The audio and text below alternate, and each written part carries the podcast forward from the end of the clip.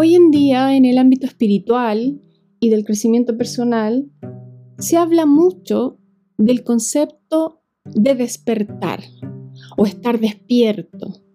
Yo misma lo he nombrado en reiteradas ocasiones, buscando hacer un llamado de alerta, una alarma que se relacione con los tiempos que estamos viviendo, con estos tiempos duros y difíciles, donde tenemos que hacer una acción de movimiento y salir de nuestra zona egoica para encontrarnos con la realidad de lo que es y como adultos hacernos cargos de lo que está pasando.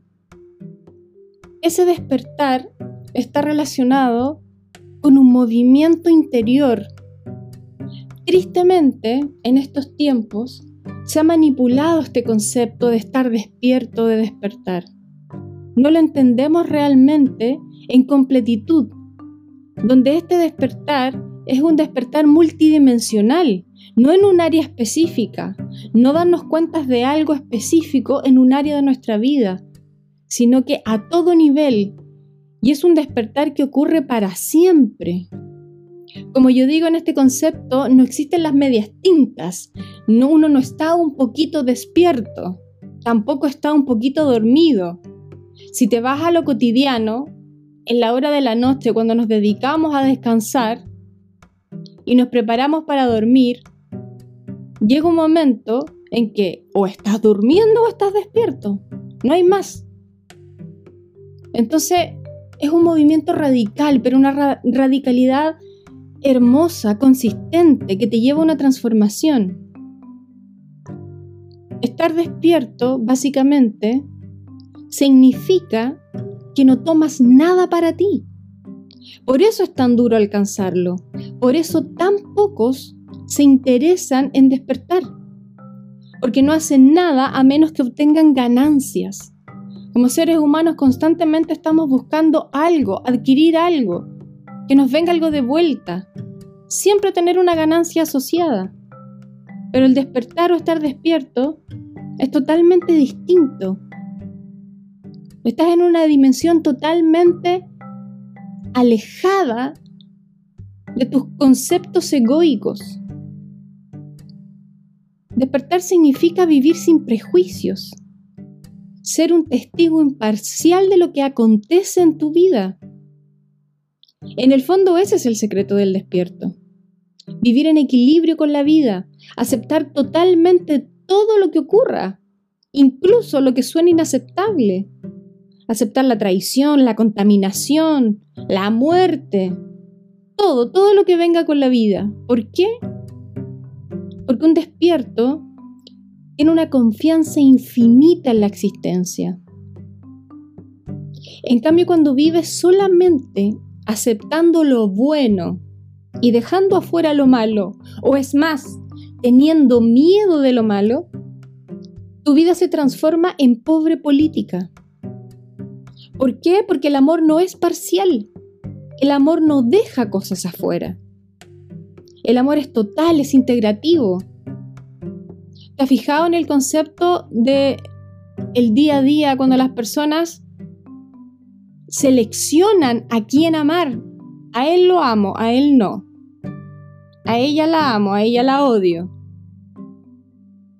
El amor nos deja fuera. El amor es unidad total. Es integrativo, insisto. Quizás suena muy raro todo esto que te estoy diciendo, pero te lo explico de otra forma.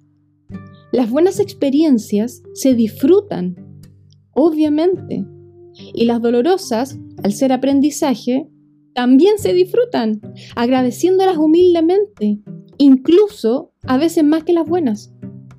Porque como dice un antiguo proverbio espiritual, el dolor es el mejor maestro, pero pocos quieren ser su discípulo. Constantemente tenemos una tendencia como seres humanos a rehuir del dolor. Y esto también está relacionado por las experiencias que hemos vivido desde la niñez que nos han dejado huellas, improntas, marcas, dolores.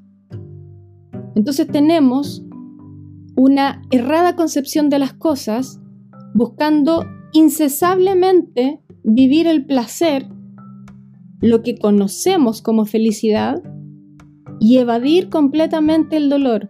no comprendiendo la profundidad que tiene aprender desde allí. El dolor templa el ser. El dolor genera aprendizaje. O quizás, viendo desde otro punto de vista más profundo, el dolor transforma. Porque el dolor es un medio para despertar. Sin embargo, paradójicamente, lo evitamos constantemente. Y al hacer eso, al mismo tiempo, ¿qué evitamos también? Evitamos abrirnos a nosotros mismos la posibilidad de despertar. Cuando uno despierta, lo integra todo y logra tener una vida en equilibrio, una vida plena, una vida con energía, sin fugas de energía. Quería compartir esta reflexión contigo para que de una vez por todas abramos esa puerta, esa posibilidad de generar este despertar. Aunque no haya garantías, pero ser guerrero es ser impecable lo mejor que puedas, gestando estas posibilidades para transformar tu vida, que se traduce básicamente desde lo pragmático a lo sutil, comer sano, meditar, hacer ejercicio, tener buenas relaciones humanas. Ahora, ¿cuál es el parámetro, dirás tú, para saber, para entender si estás despierto o no? O si estás frente a una persona despierta o no. Simple. Cuando estás despierto de verdad, es imposible, escúchame bien, es imposible que te hagas daño a ti mismo, ni a los demás, ni a los animales, ni a la tierra, ni a nada. ¿Por qué? Porque vives la vida desde esta unidad total que eres, porque lo comprendiste, porque logras ver de verdad como un entendimiento, como algo pragmático que se traduce en tu día a día. Ya no ves más la vida desde tu propia perspectiva, desde tu propia idea de cómo son las cosas. Estas ideas que vienen a transformarse en el interpretador que eres. Y eres ese interpretador porque vienes cargado de experiencias, vienes cargado de programaciones, de creencias que no son verdad, que solamente conectan con tu ego, con tu mente, finalmente con la ilusión de la separación. Un despierto vive sin esa ilusión, con una mirada limpia, concreta, amorosa de lo que es la vida en sí misma.